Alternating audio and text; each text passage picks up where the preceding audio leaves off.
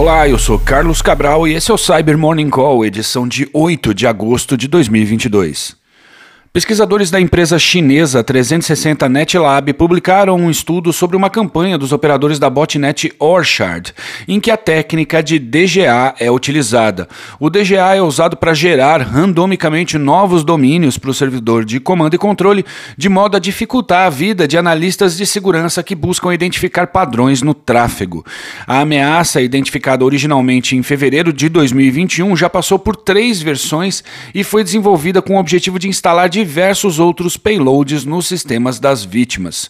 Segundo os pesquisadores, o método de distribuição da botnet é por pendrives infectados. As amostras da ameaça executam quatro funções: coletar e enviar informações para o servidor de comando e controle do adversário, responder comandos, baixar módulos do servidor e infectar novos dispositivos de armazenamento.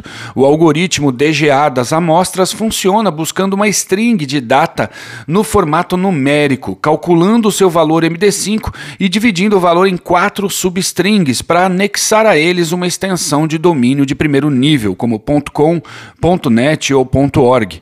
A última versão da ameaça que foi analisada, além de gerar os domínios dessa forma, cria um segundo conjunto de URLs usando a resposta de uma requisição feita por uma carteira de criptomoedas. Segundo a 360 NetLab, a carteira recebe pequenas quantias de Bitcoin todo dia e seu saldo pode ser usado na construção de domínios. E a Slack anunciou na sexta passada que um dos recursos de seu produto continha uma vulnerabilidade que expunha os hashes das senhas dos usuários para outros membros de seu workspace. A falha ocorria quando os usuários criavam um link de convite compartilhado. O que acontecia era que o link era gerado com o hash da senha do usuário que o criou, e embora ele não se tornasse visível para quem estava acompanhando a timeline ou interagindo com o link, esse dado sensível era possível de ser coletado no tráfego de rede.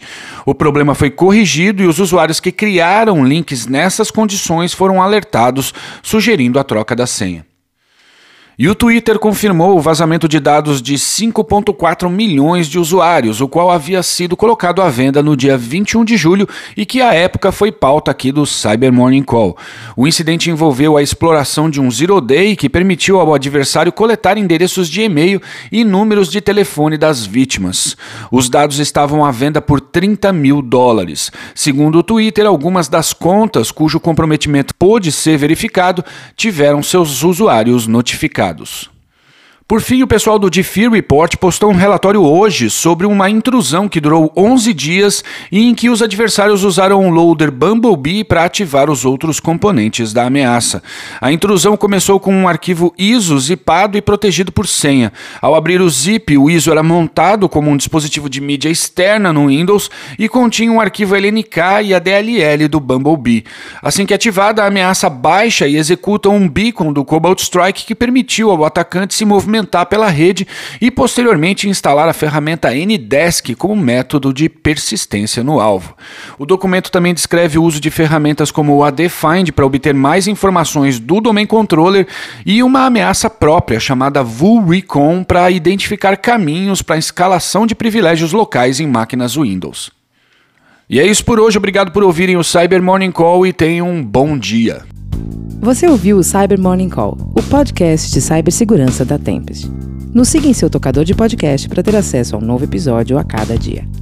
E para saber mais sobre a Tempest, nos siga no Instagram, Twitter e LinkedIn ou acesse www.tempest.com.br.